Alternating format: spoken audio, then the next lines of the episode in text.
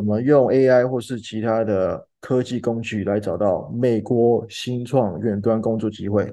上次用呃 ChatGPT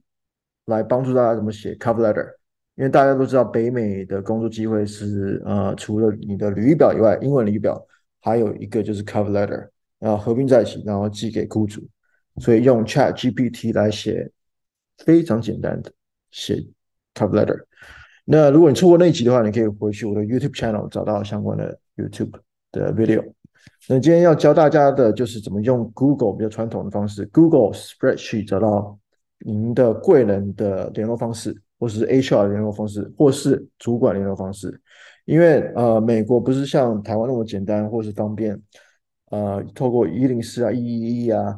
来随便，不要讲随便，就是印证很多东西，然后就很多面试，然后就呃，相对工作机会就比较呃有效率一点。呃，美国的话，或是北美，他们可能就比较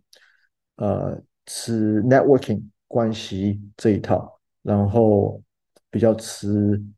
呃你怎么 craft 你的 package，然后寄给雇主的一个整个一个感觉。OK，那回到主题，你只要 copy paste 这个 site colon docs google 点 com spreadsheets。然后写一些关键字，你可以写 remote jobs NYC 二零，今年是二零二三，或是 SF，SF 这就代表旧金山。OK，你可以看到蛮多 spreadsheet 都是公开的 spreadsheet，那我随便打开就有那么多那么多的 spreadsheet，